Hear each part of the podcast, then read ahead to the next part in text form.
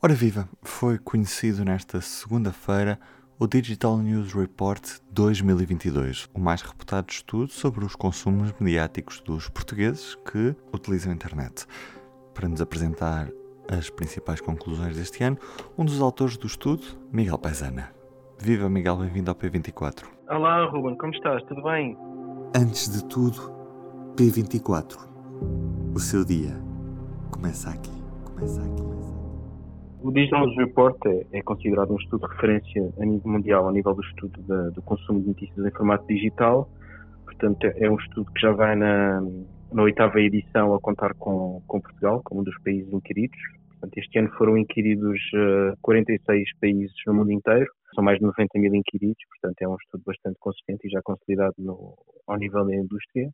E, portanto, é um estudo que tem um, um, conjunto comum de perguntas que é, que é sempre realizado ao longo dos anos, questões como quais é são as fontes de notícias que utiliza, o grau de confiança em notícias, etc. E depois, anualmente, vamos introduzir então novas questões, de forma a tentar medir um pouco também aquilo quais é são as principais tendências da indústria, o que é que está a mudar, o que é que continua igual, e, portanto, medir um bocadinho aquilo que é a temperatura da, da indústria dos, dos mídias noticiosos digitais no mundo inteiro a versão do global do relatório com conclusões para todos os 46 países foi lançada no, no dia 16, quarta-feira, e portanto no dia 21, esta segunda-feira, foi lançado então o relatório para Portugal, onde fazemos uma contextualização mais aprofundada dos dados para o nosso país e uma comparação depois também com, com os outros mercados, e é isso. Uhum. E como é que estamos em Portugal? Que conclusões é que tiraram? Bom, as primeiras reações que nós tivemos ao, ao relatório global de, lançado pelo Reuters Institute for the Study of Journalism é que o relatório era algo eh, pessimista face àquilo que é o, o, estado atual da indústria dos mídias digitais, um pouco para o mundo inteiro. Portanto, temos a confiança nos mídias em queda, temos o, um crescente interesse por conteúdos noticiosos e também temos cada vez mais pessoas a, a, evitar ativamente o consumo de notícias, não é? Isto tem um pouco a ver também, claro, com a agenda noticiosa, não é? Ou seja, aquilo que está eh, a ser noticiado na altura da recolha, não é? Portanto, em Portugal, por exemplo, os dados foram recolhidos entre 14 de janeiro e 10 de fevereiro, e, e, nesta altura eh, a agenda noticiosa estava fortemente concentrada, por um lado, nas eleições legislativas, não é? Que aconteceu a 30 de janeiro, e por outro também na pandemia, não é? Portanto, e esta é uma nota importante. Portanto, os dados deste ano precedem a invasão da Ucrânia por parte da, da Federação Russa, portanto. Uh, eh, um, ehm, e, e, em termos de principais conclusões, o que é que nós temos? Portanto, aquilo que eu já tinha dito, a quebra na confiança, o maior desinteresse por notícias, as pessoas evitam notícias de forma ativa. Uh, em Portugal, efetivamente verifica-se que uh, o interesse por notícias está a cair de forma acentuada em 2022, portanto, face a 2021, portanto, uma, uma queda de 18 pontos percentuais, em função desta dupla tematização da agenda noticiosa. Também há mais pessoas a evitar notícias de forma ativa, portanto, são mais de 40% dos portugueses dizem evitar notícias uh, com frequência, de forma ativa, e as principais razões que eles elencam são, portanto, o excesso de notícias sobre a pandemia, o, o cansaço com, com, esse próprio excesso de notícias em geral e depois o próprio impacto negativo que os conteúdos noticiosos têm no seu humor. Portanto, são estas as principais razões.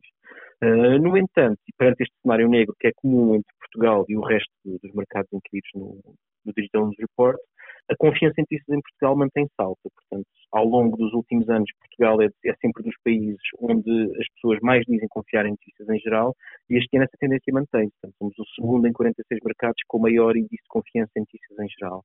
Por outro lado, há aqui uma questão bastante interessante que é os portugueses têm uma percepção sobre a polarização das marcas de mass media, uh, eles tendem a entender que as marcas estão muito pouco polarizadas, ou seja, não há uma grande distinção entre o posicionamento político das marcas, não é? Isto é algo que também é bastante comum em Portugal ao longo dos anos e contrasta fortemente por mercados, por exemplo, como o mercado inglês, não é? Onde as marcas uh, tomam sempre partido face a questões que estão na agenda política, não é? Um mercado fortemente politizado na forma como as marcas se posicionam é? face aos acontecimentos.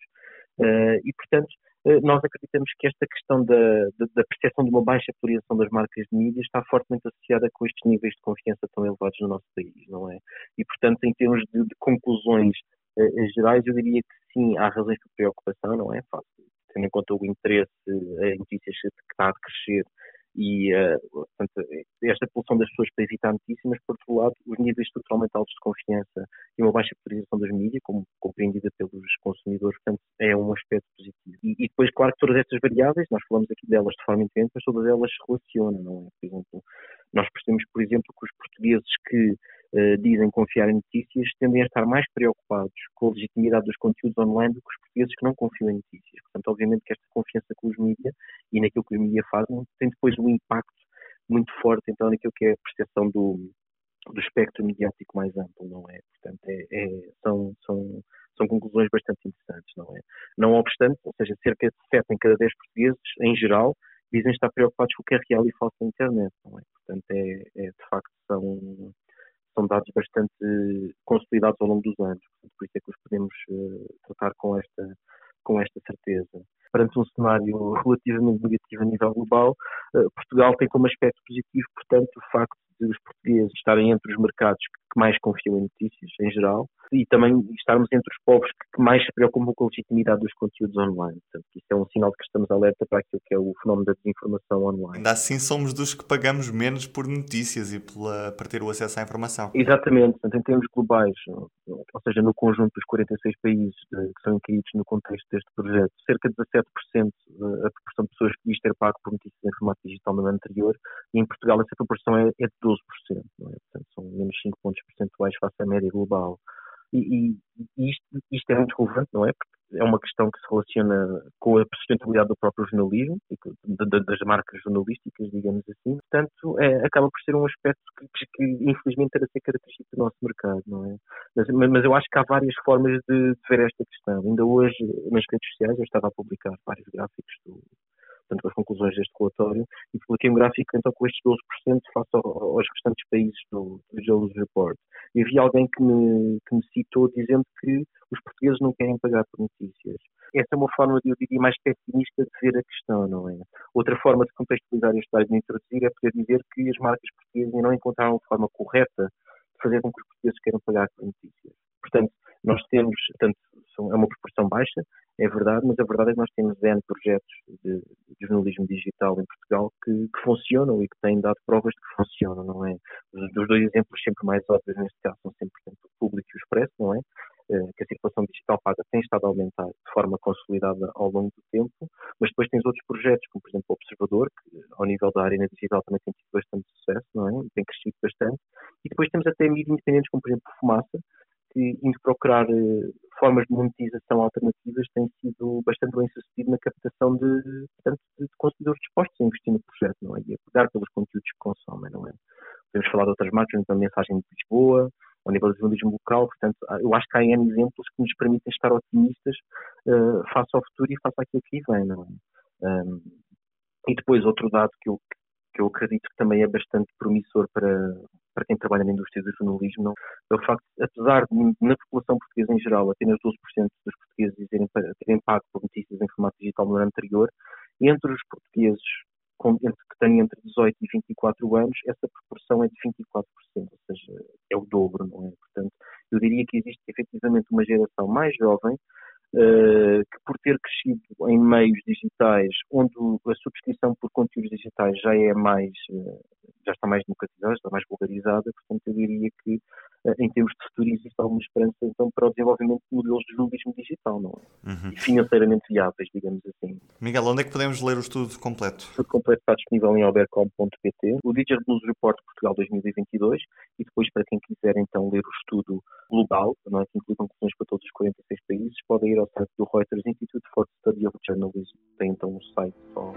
dedicado especificamente à edição deste ano, 2022. Obrigado, Miguel, e fica a mensagem. Contribua para um melhor jornalismo, assine jornais. E eu estou a dar-lhe 10% de desconto na sua assinatura do público. Basta ir a público.pt assinaturas e introduzir o código POD10. P-O-D 10. Os 10% são por minha conta. Vamos só então à primeira página do público desta terça-feira, 21 de junho, dia em que a manchete são os privados, que já fizeram quase 30% dos partos na região de Lisboa. E temos também uma entrevista a Ursula von der Leyen, a Presidente da Comissão Europeia, que diz que o Estatuto de Candidato é outra manifestação política do total apoio da União à Ucrânia. E a Ucrânia precisa deste apoio para ler a entrevista completa no site do Público em público.pt e também lá está na edição impressa. Eu sou o Ruben Martins, do P24. É tudo por hoje. Até amanhã. O público fica no ouvido.